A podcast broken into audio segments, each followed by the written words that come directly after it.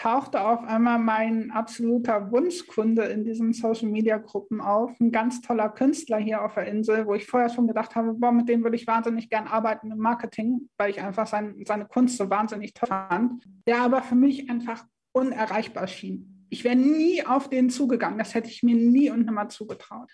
Und dann tauchte der halt in dieser Gruppe auf und stellte eine Frage.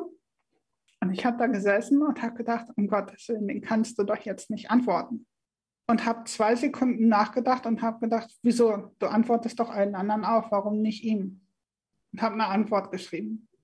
Und dann hat es keine zehn Minuten gedauert, dann haben wir telefoniert, haben noch weiter über das Thema gesprochen und dann kam sofort die Frage, hey, wie sieht's aus? Wir brauchen Unterstützung im Social Media Marketing. Hast du nicht Lust?